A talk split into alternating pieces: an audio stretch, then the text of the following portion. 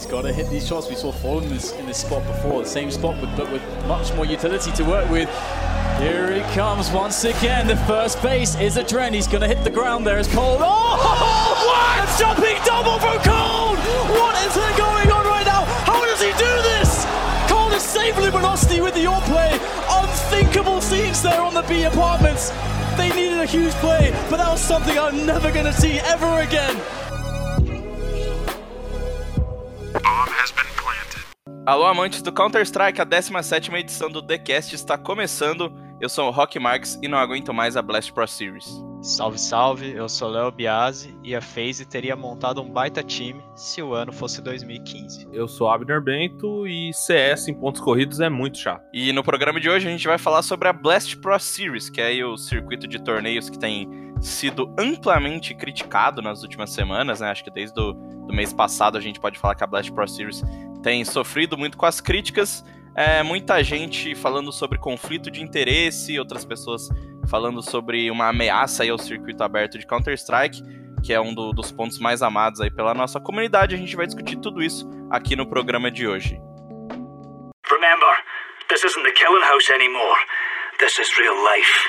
E caso alguém esteja meio perdido aí nesse assunto, é, muitos têm comentado sobre a possibilidade da Refresh, né, que é a dona da, da Blast Pro Series e também da Astralis, tá meio que fechando o circuito do CS. Para quem não sabe, o circuito aberto é o que permite que o CS tenha é, o CS, o Dota, tenha campeonatos organizados por várias empresas, né? ESL, Epicenter, Star Series, é, Star Leather, é, sei lá, a própria Blast, várias empresas podem organizar torneios de CS.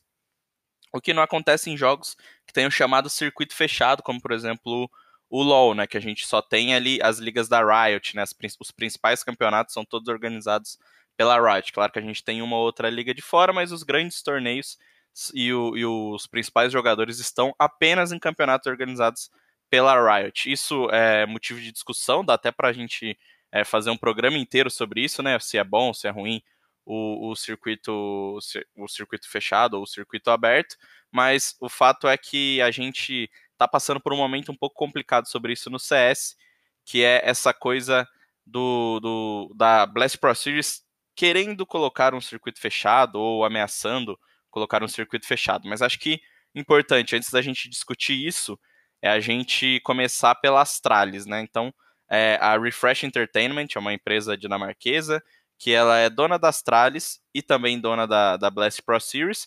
Então a galera começou a questionar ali um certo conflito de interesses partindo dessa, dessa junção. Pô, que é estranho um time que é do mesmo dono que o organizador do campeonato, é, mas isso é até que comum nos esportes, se a gente for ligar é, empresas, patrocinadores e todo esse tipo de coisa, a gente vai encontrar é, muitas coisas que, no fim, estão interligadas, mas tudo isso começou, né, a gente resumir, é que a, quando a Astralis é, começou a pular eventos para participar de eventos da Blast. Então a gente teve ano passado já a Blast começando, só que até aí tudo bem, não, não ninguém questionava isso da Astralis é, tá participando dos torneios e tudo mais. Só que chegou nesse primeiro semestre de 2019, né, depois ali do Major, depois dos primeiros campeonatos do ano, a Astralis ela rejeitou três convites de campeonatos, de grandes campeonatos, é, sendo dois desses campeonatos válidos para o Intel Grand Slam, que é aquele torneio que eles ganharam ano passado, que você ganha um número X lá de campeonatos, não me lembro quais são agora, são três, são cinco,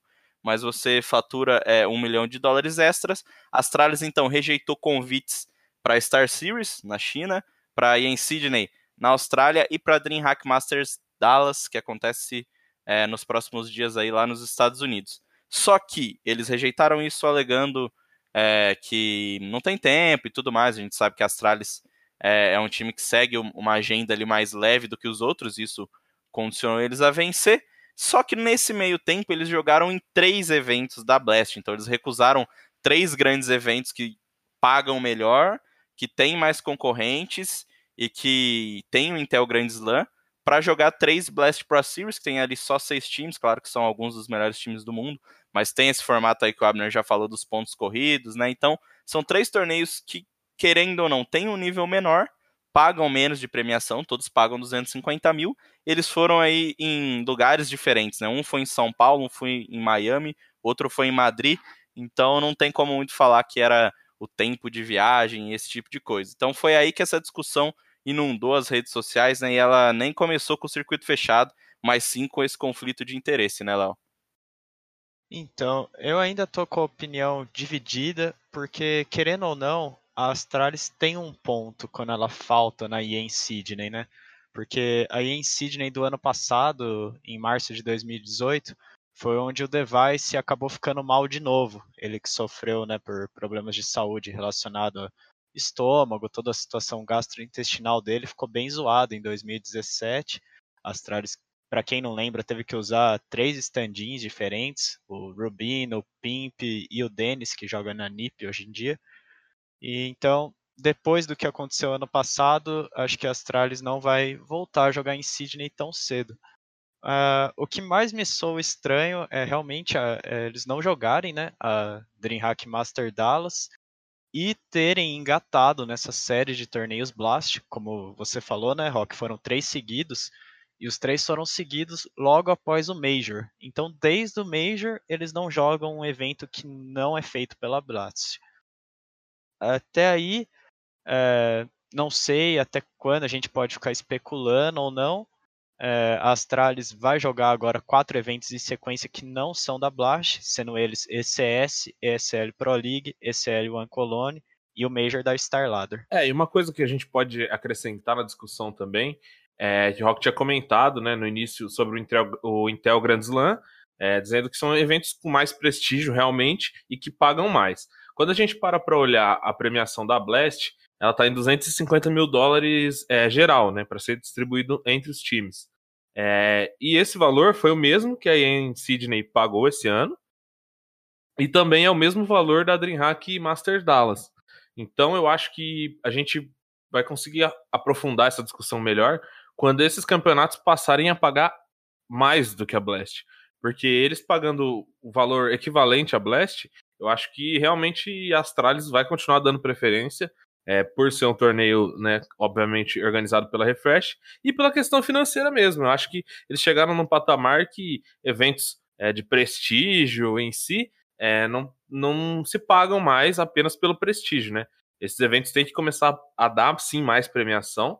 Né? Eu acho que o cenário já evoluiu a um ponto de que 250 mil para um torneio desse tamanho é, é um valor até baixo.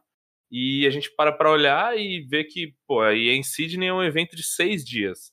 É, num roteiro que não é tão tão comum, né? Sai ali daquele eixo Europa Estados Unidos que os times estão acostumados. Como o Léo disse, o, o Device já sofreu bastante com isso. É, aí tem um ponto, São Paulo também é. E mesmo assim eles vieram para cá. Porém, a, ponto, a, a, premiação é igual. E a Blast é um torneio de dois dias, né? A gente sabe que é, é, um torneio ali muito tiro curto, mais tiro curto até que a DreamHack Master Dallas, que vai ter três dias.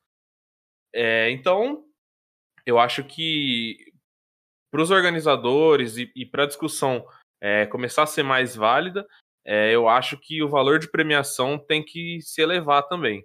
Porque criticar a Astralis por preferir torneios que pagam o mesmo que os outros, eu acho que é, na questão financeira, eu acho que não tem muito fundamento. Eu acho que a gente pode começar a se preocupar quando eles começarem a esquipar torneios de maior prestígio, por exemplo, uma final de Pro League, para jogar uma Blast. Mas, por exemplo, a Star Series paga 500 mil, o dobro de uma Blast. E eles não participaram. Então, acho que, tipo assim, não é só financeiro, entendeu? Sim, sim, é um ponto interessante, realmente. É a questão da Star Series, é, por ter sido disputado na China, eu acho que cabe, é confortável para eles, né, dar essa justificativa de que era um roteiro longe, que eles estão evitando. Não, mas dependendo também, vir pro Brasil é, é longe, pro, pro, pro Sim, sim, é, como eu falei, o Brasil, é, o Brasil também é fora, entendeu? E eles então, vieram. É, exatamente. O, o que tem, o que a gente sabe até agora é que a Blast assinou contrato com as sete equipes, né? São Astralis, MBR, FaZe, NiP, Cloud9 é, Liquid e eu esqueci Navi? mais um. E Navi, isso. Essas, cinco, essas sete equipes têm que disputar cinco torneios Blast no ano. Então, tipo, por mais que seja estranho eles disputarem três torneios seguidos, tipo, significa que só faltam mais dois, né? E a Astralis não vai jogar o próximo Blast, que é lá em Los Angeles, que, por exemplo, a Liquid vai jogar e não vai jogar em Cologne. Né? A Liquid também tá. É, a Liquid acabou priorizando, né, nesse caso, jogar em Los Angeles do que viajar para Cologne, que é um dos torneios mais tradicionais do circuito. É, e no caso de Cologne também, a gente vê que a premiação é de 300 mil dólares, né? A premiação total do evento. Então, eu, eu acho que cai nesse ponto que a gente. que, eu tava defendendo, assim. Eu acho que os torneios ficarem só com o charme pelo charme, de ser um, de, da tradição, eu acho que é muito pouco. Principalmente quando chega um, um, uma, uma organizadora como a Refresh, chega fazendo esses campeonatos e colocando grana constantemente. É, eu acho que para as equipes, é, olhando a parte financeira, cara, eles vão. É, é, é, uma tendência que eu acho que eles vão seguir. Se essa tendência é correta ou não, eu acho que é, é até a nossa discussão. Mas a questão de grana, eu acho que não, não tem muito como defender também, né? É, o que, o que mais me incomoda, no caso, é, é um pouco do formato mesmo. Eu, eu achava que a, Bla, a Blast era um torneio divertido, lá em 2017, justamente porque teve três torneios, se eu não me engano, e agora a gente vai ter, tipo, muito mais torneios esse ano, né? Acho que vai ter sete, oito torneios Blast o que acaba meio que, sei lá, me cansando por às vezes não parece que é muito bem um torneio, parece fica com uma cara de não sei, amistoso, porque é tudo meio meio cara random, de All-Star Game.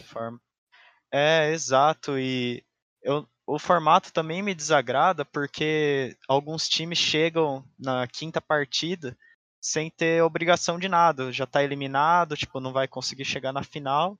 E daí tanto fez, tanto faz, né? Uma hora, tipo, vai ter entregada de jogo, né? Tipo, é um formato que possibilita esse tipo de coisa, por exemplo. E a gente tem a pergunta do meu grande parceiro aqui, Raul Ribeiro, tá sempre colando na, nas lãs aí.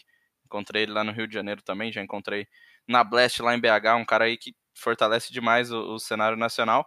Ele pergunta se essa coisa de não estar, é, da Astralis não estar tá comparecendo a outros eventos, eles estão cometendo um erro que assim eles podem perder o alto nível competitivo?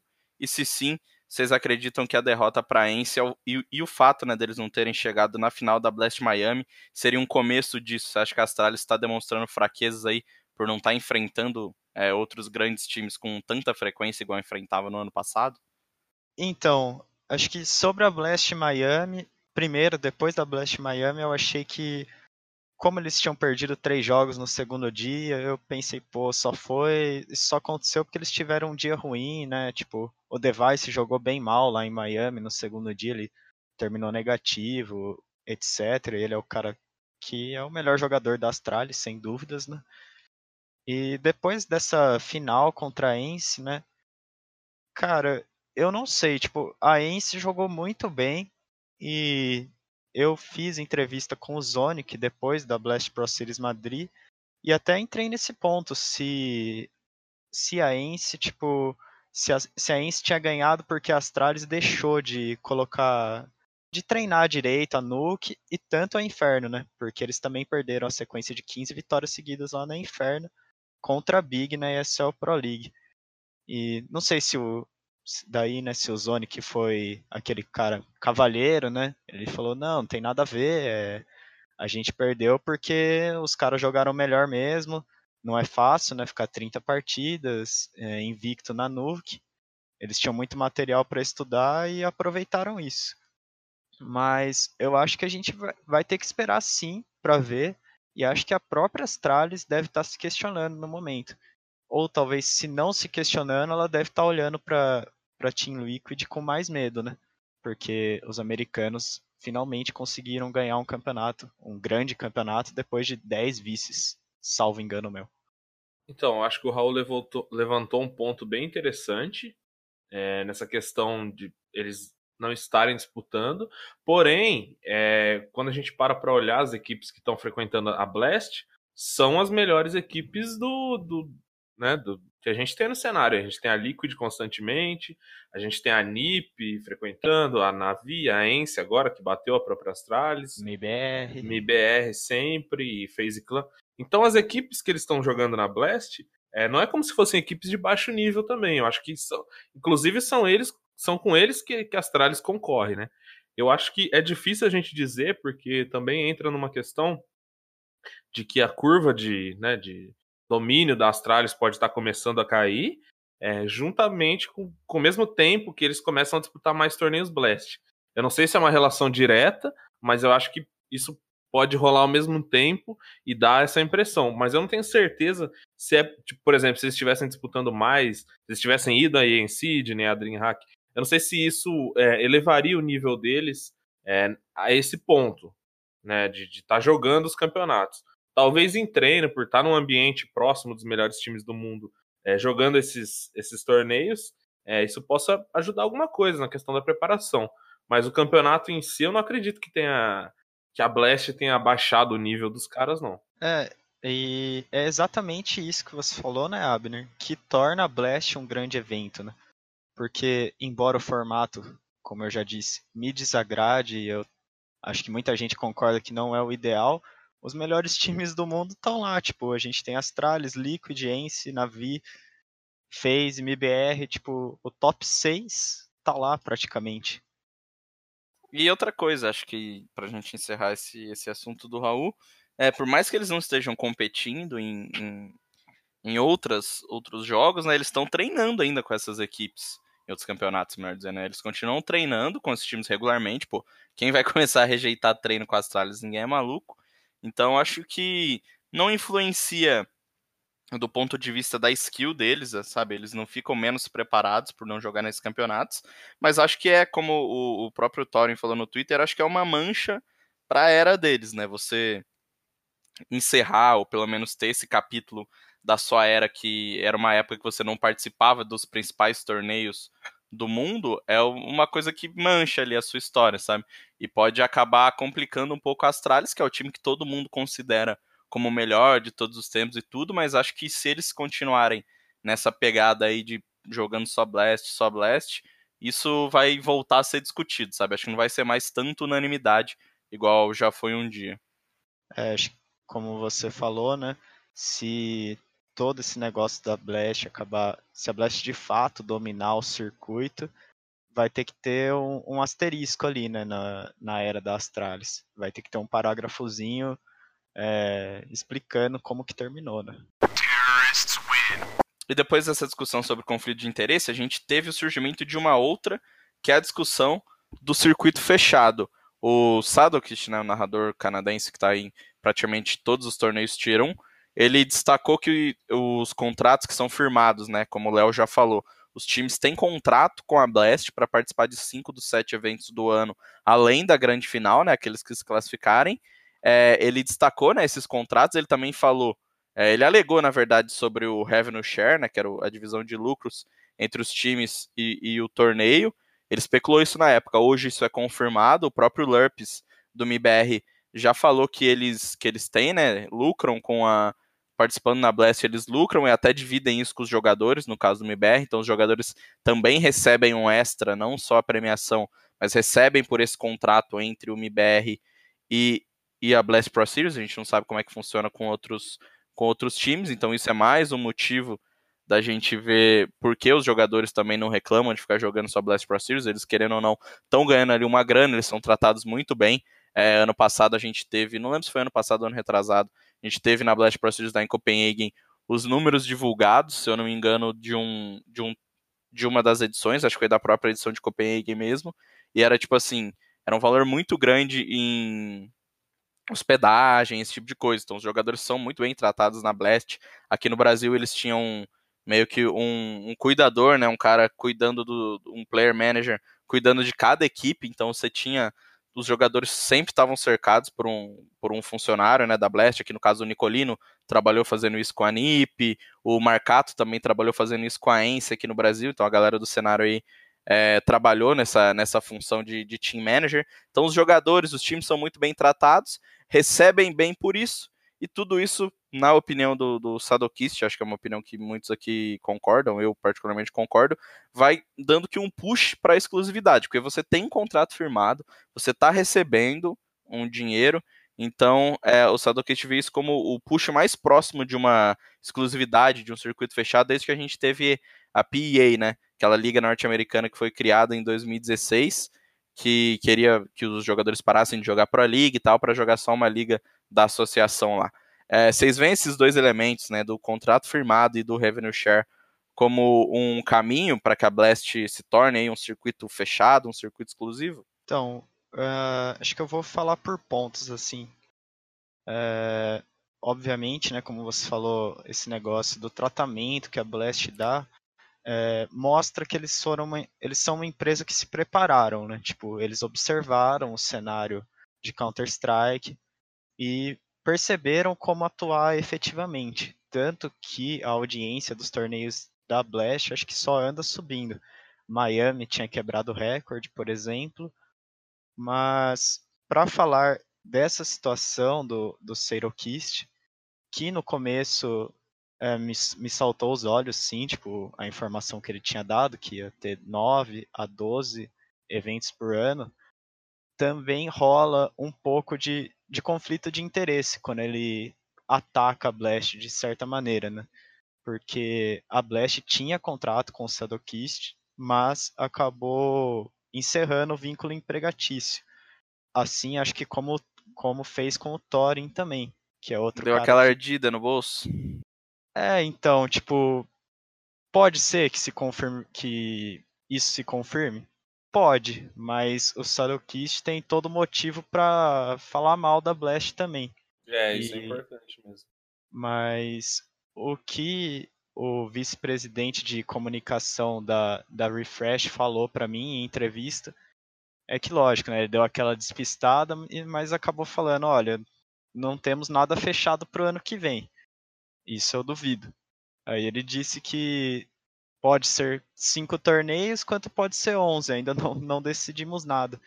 Então, por mais que eu odeie essa, essa posição de, de ficar em cima do muro, no momento eu prefiro aguardar para ver os próximos movimentos da Blast, sendo que eles já, tipo, soltaram comunicado, né? Como eu disse, a entrevista que eu fiz foi um comunicado da empresa, tipo, falando que não não, não pretende né, caminhar para esse circuito exclusivo que negocia com as outras organizadoras, como a ESL, como a Faceit.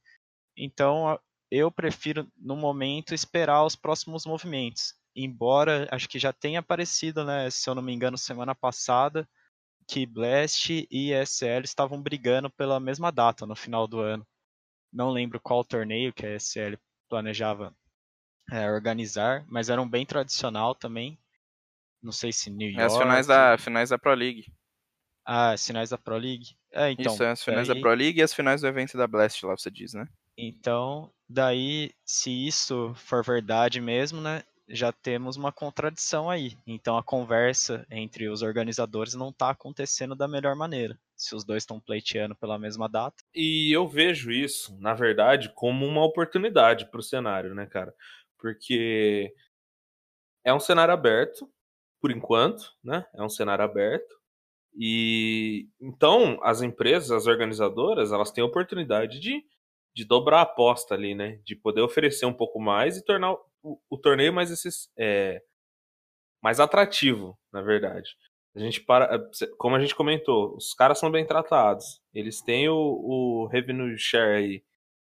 Eles têm é um torneio de, de tiro curto, né? São dois dias, é, é pouco desgaste é, a premiação tá igual ou maior a muitos campeonatos. Então, eu acho que isso vai acabar forçando um, um, um circuito exclusivo, mesmo que não seja de fato exclusivo, é, vai ser praticamente como um, um, circuito fechado, porque as equipes não vão querer jogar outros campeonatos.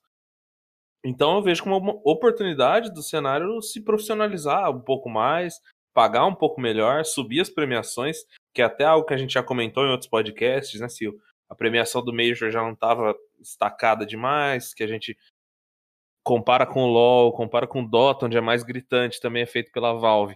A premiação está muito atrás, perto dos se a gente comparar proporcionalmente para os números né, que o CS entrega. Então eu acho que as organizadoras elas têm que, se elas quiserem continuar, elas têm que igualar. E a régua, assim, a Blast está deixando a régua lá em cima, querendo ou não, né? A gente gostando ou não, é um, é um formato que eu acho que é legal de vez em quando, mas tá muito chato realmente. Pontos corridos eu acho terrível assim. E tem a questão que o Léo levantou também de, de, partidas que não valem nada, que aí já levantam outras suspeitas, né? Que eu acho que o esporte é, precisa se distanciar de, de, venda de resultados, enfim, e que esse sistema é, proporciona. Então, acho que isso talvez é, possa ser rediscutido né, daqui, daqui para frente. Mas se as organizadoras é, forem se basear apenas em camisa, em prestígio, em história, eu acho que elas precisam ah, igualar pelo menos as condições para aí sim poder pleitear. Então, uh, no caso eu nem, eu nem citei, uh, eu nem pensei né, em compra de resultado. Eu tinha, eu tinha pensado mesmo na questão de alguém entregar o jogo de propósito, sem ganhar nada. Porque... Famosa mala branca. É, tipo isso. Uh, em Miami, né? Quando a FaZe jogou contra a Liquid na final, na última rodada, a Liquid tinha a opção de perder para a MIBR. Daí a MIBR passaria para a final e não a Astralis. Mas o que aconteceu foi, a Liquid fez o dever dela, ganhou da MIBR, né? Não quis, não quis perder o jogo. Mas a FaZe também acabou ganhando da Astralis e chegou na final na frente dos na frente dos dinamarqueses. O que me incomodou com a, a grande final da Blast no final do ano é que ela só, só é para times que assinaram o contrato, né, com times parceiros da Blast. Então a Ence, que ganhou agora em Madrid e também ficou em terceiro aqui em São Paulo, no detalhe, não foi para a final, no lugar da Liquid, foi por rounds, né? O critério. Cara, isso foi bizarro. Sim, foi bizarro e a Ence que, tipo, se eu não me engano, ela ficaria na frente ou em segundo na tabela de classificação lá de temporada. Ela não, não vai para a final, porque, que ela, porque ela não assinou contrato esse ano. Ela só está participando de eventos Blast como convidada.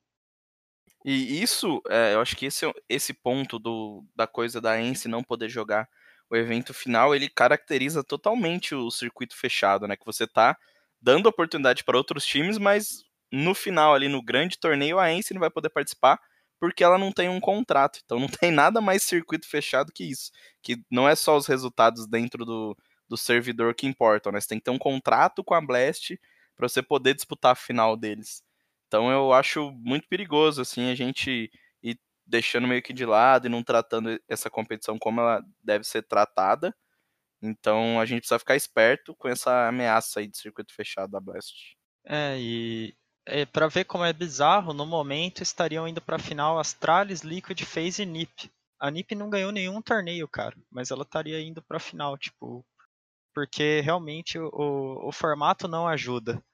Mas vendo também, tipo, todos os outros times, além da Astralis, jogaram dois torneios Blast esse ano. Então, Astralis ter jogado três até agora, tipo, ah, não é grande coisa, sabe? Tipo, é, é, e não é, sabe? Eu não sei. Não sei, muito... porque apesar deles não terem jogado, eles, é, com exceção do Dreamhack Dallas, né, que o MBR pulou, e a Navi também, que a gente pode até entrar nesse mérito, mas o MBR jogou Star Series, é, eles jogaram também na, na EA Sydney, então acho que a questão não é só Astralis jogar Blast. É Astralis só jogar Blast, entendeu? Que é o que tá acontecendo até agora, como você falou, depois do Major. Eles jogaram iBuy Power, Masters, Major e três torneios da Blast. E a gente tá em maio. Sim, sim.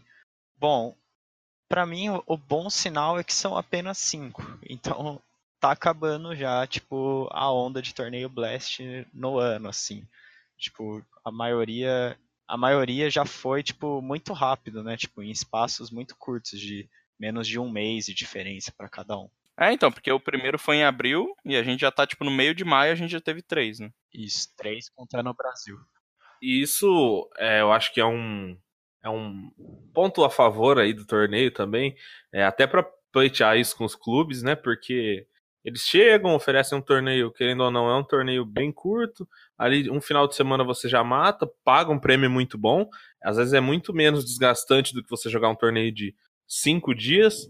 Então, é, é o que eu falo. É, eu tô até sendo meio repetitivo e batendo muito nessa tecla, mas eu, eu espero ver disso outros torneios é, se igualando em qualidade, não apenas reclamando que ah, é um circuito fechado e é fechado e sabe? E, e, não, não se movimentando e não fazendo nada. Eu quero ver que eu quero que isso gere premiações mais altas, condições melhores, é, datas mais hum, agradáveis assim para os principais times, né? Então, Nossa, mas tipo assim, tudo bem, sem querer te interromper, mas já te interrompendo, eu, eu já acho sim. totalmente o contrário. Eu acho que a Blast sim que deveria promover um torneio melhor para que a galera parasse de pegar no pé. Se fossem três torneios IEM ou três ESL One com 16 times, com formato legal, com pô, é um, um, nível competitivo maior, aí sim a galera não ia encher, não ia encher tanto o saco. Eu acho que quem precisa rever as coisas é a Blast. Os times estão indo jogar Blast por causa do dinheiro, isso é óbvio. Mas isso também não, não, não se sustenta por muito tempo, né? Porque o nível de competição vai caindo, o nível de patrocínio vai caindo, o interesse vai caindo.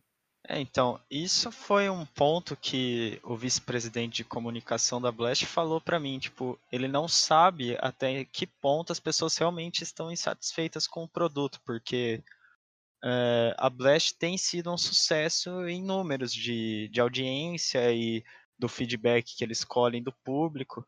Não sei, vocês dois foram em São Paulo, tipo, parecia um puto evento para mim que tava vendo pela Twitch, tipo, a torcida, embora a MBR tenha jogado muito mal, né, naquele torneio, tipo, tava tudo em ordem com o evento, né, sem atraso, a atmosfera tava legal. É, assim, é, o, na, na organização do CS, eu acho que foi, foi bom, é, a gente não teve realmente atraso, problema com PC, assim, nada que eu, que eu tenha reparado. É, na questão da organização, né, eu não fui cobrindo por, por, nenhum, por, por nenhum site, por nenhum veículo, eu fui como torcedor normal. É, foi bem ruim no começo, muita desinformação, é, confusão lá na frente. É, mas aí é uma questão da organização ali aqui no Brasil, né, talvez. É, mas na parte de CS mesmo, eu acho que foi um sucesso em termos de público.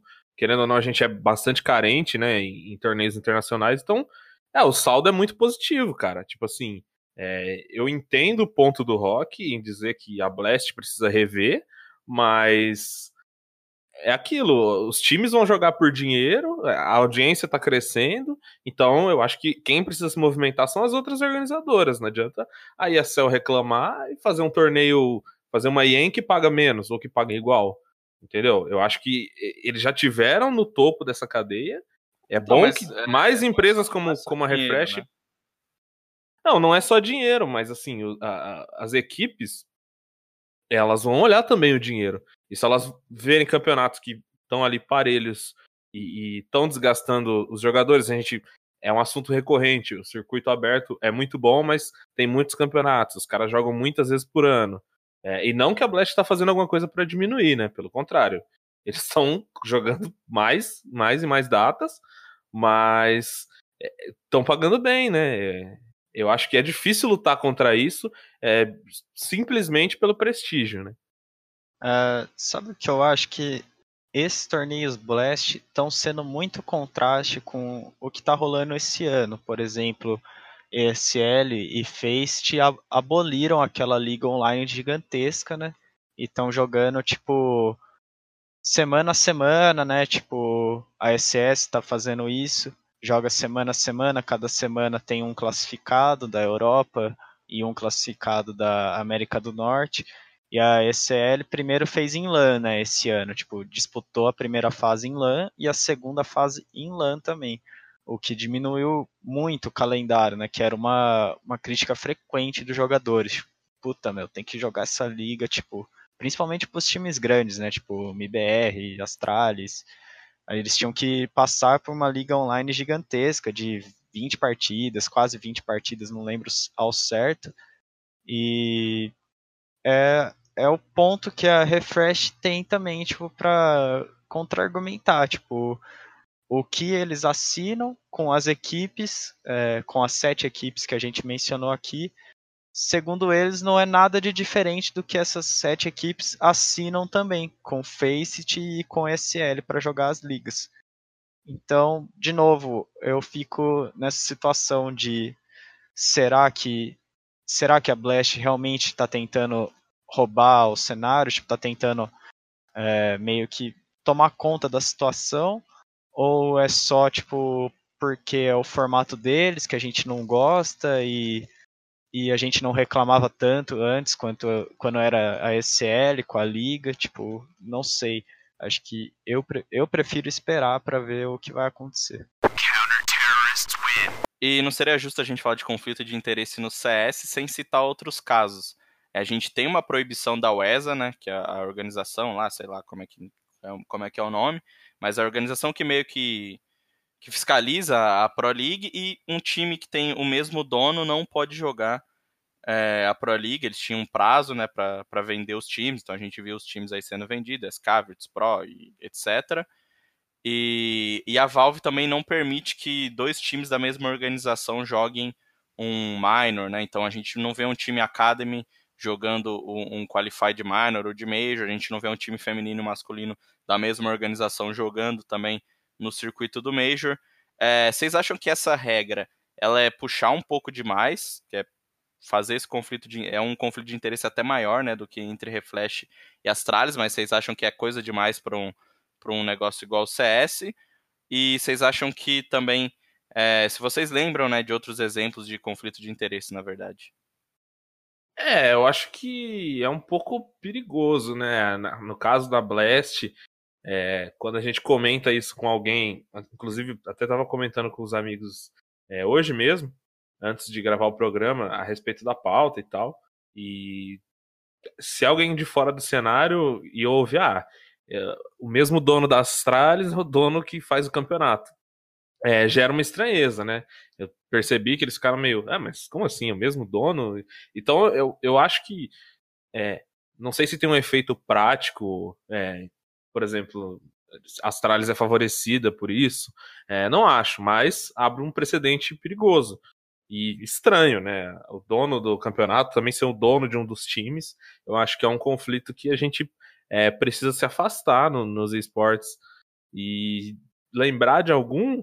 É, se eu não me engano, a SK e a Virtus Pro eram, pertenciam ao mesmo grupo, né? Ou tinha um grupo de investimentos ali que, que tinha ações na, nas duas empresas, então é, uma, é um dos, desses casos assim que eu me lembro e que envolviam dois, dois times grandes aí do cenário, né? Na época, até eu acho que isso teve alguma relação com aquele jogo de futebol que teve entre SK e, VP. É, gera, querendo ou não, gera uma aproximação, né? E aí também tem alguns outros times europeus aí, que eu acho que o Léo deve se lembrar melhor, é, que também tinham esses, essas questões com donos e empresas, né, sendo tendo aí mais de um time ou mais de um investimento. Sim, é, vamos lembrar que eu sei que a Refresh também era dona da Heroic, né, que é outro time dinamarquês. Heroic e Godsent. Heroic, ela era dona desses três, então. Sim, sim, sim. Tipo, não, não sei né, se dona completamente, né? Porque a Godsent também era um pouco do Pronax, naquele né, que idealizou todo o projeto. Mas Exatamente. a questão é que a Refresh se desfez, né, desses, desses times, tipo, a Herói que foi vendida para outro grupo, que eu não lembro qual, e a line da Godsent foi, pra, foi passada para Red Reserve, que já acabou também, né, o time não existe mais. É, mas é, é verdade, é, esse ponto é um que eu não consigo é, não me incomodar. Tipo, uma liga. A gente tem uma liga e essa liga tem um time. Que por acaso é o melhor time do mundo. E eles podem usar, tipo, esse time para ganhar mais dinheiro para eles, né? É, é, um tanto quanto contraditório. Não sei se em algum esporte americano, é, acho que eu, eu, duvido que isso aconteça, né? Ou, sei lá, Abner, tipo, a NBA é dona de algum time, investe em algum time?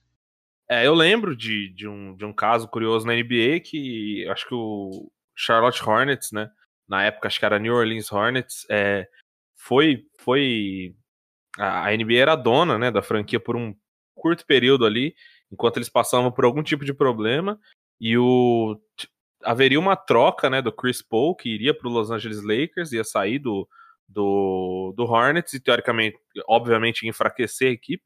E essa troca foi vetada, né? Pela, na época diziam que a troca foi vetada pela NBA, a NBA alegou que era, era porque a troca não era justa, não é porque é, ia enfraquecer, e sim porque não fazia sentido para franquia nenhuma. Mas que gerou também essa, esse conflito de interesses ali que é, por mais que não tenha tido a intenção ruim, eu acho que fica um pouco estranho, né? Então, eu não gostaria de ver, tipo, de ter isso, sabe? Porque é o que gera. É o que dá pano pra manga, né? Para os outros falarem, tipo, você a liga ter, ser dona de um dos times, tipo, em nenhum esporte isso acontece, tipo, nenhum esporte é famoso, né? Digo, não, não tô aqui é, pretendendo, não pretendo é, fingir que eu sei sobre todos os esportes, mas nos principais esportes do mundo isso não acontece. É, e tem uma questão de circuito aberto e fechado também, que eu acho que a gente pode é, fazer. É, quando a gente compara circuitos fechados, é, eu acho que o Rainbow Six agora é um, é um exemplo, é, o LoL também, o League of Legends também é um bom exemplo. É, que no circuito fechado, fechado, essas equipes elas têm não, não tem opção, né? Se eu não me engano, é, o Rock acho que pode até falar melhor, eles têm contrato de exclusividade. Então, por exemplo, a INTZ, a PEN, eles não podem jogar outros campeonatos que não o CBLOL. É, no, no, caso do CS, é, por mais que a gente vê o, essa questão da Blast, por exemplo, é, fazer um contrato e a ENCE não poder jogar as finais porque não tem contrato com a Blast, é, as equipes ainda são livres, é, o cenário ainda é aberto, então as equipes são livres para assinar também com outras empresas, para disputar todos os torneios que conseguirem é, se classificar. Então, se a gente vê um dia um, um, cenário fechado, eu acho que é mais por inércia das outras organizações do que propriamente pelo vilanismo da Blast. Isso não, não tira o fato de que a Blast né, não é bo boazinha, eles não fazem isso que eles querem ajudar o CS. Eles lucram muito dinheiro com isso e, claro, como qualquer empresa, eles vão querer continuar lucrando cada vez mais. Eu acho que cabe ao, ao mercado, aí, ao livre mercado, né, entre aspas, é, se, se proteger e, e dar opções interessantes é, de várias formas que não só a Blast. Né? Easy peasy lemon squeezy. E é isso, meus amigos. O programa de hoje vai ficando por aqui. Um forte abraço aí para quem acompanhou a gente em mais essa jornada e um forte abraço também para os meus companheiros de bancada. Forte abraço, Rock, Léo. É, valeu mais um programa aí. Voltamos na semana que vem. Quem quiser me acompanhar, estou aí no Twitter como AbnerBento. Estou ainda no eSport TV fazendo algumas matérias de CS, de LoL, de outros esportes. Também estou no Yahoo Sports. E é isso. Nos vemos lá. Um forte abraço aí pro, pro nosso querido ouvinte, para os meus colegas de bancada. Para quem quiser saber mais sobre o meu trabalho, é melhor acessar lá o dotesports.com, porque eu não tenho tweetado muito. Mas se você quiser ver o que eu tweetei, segue lá, arroba leobiase. Abraço. Não se esqueçam de seguir o TheCast no Twitter, no arroba TheCastBR e também na sua plataforma de podcast favorita. Para quem quiser acompanhar o meu trabalho, é só me seguir no arroba rock_mn no Twitter ou também acessar o Mais Esportes com todas as notícias aí de CS. Um grande abraço e até a próxima.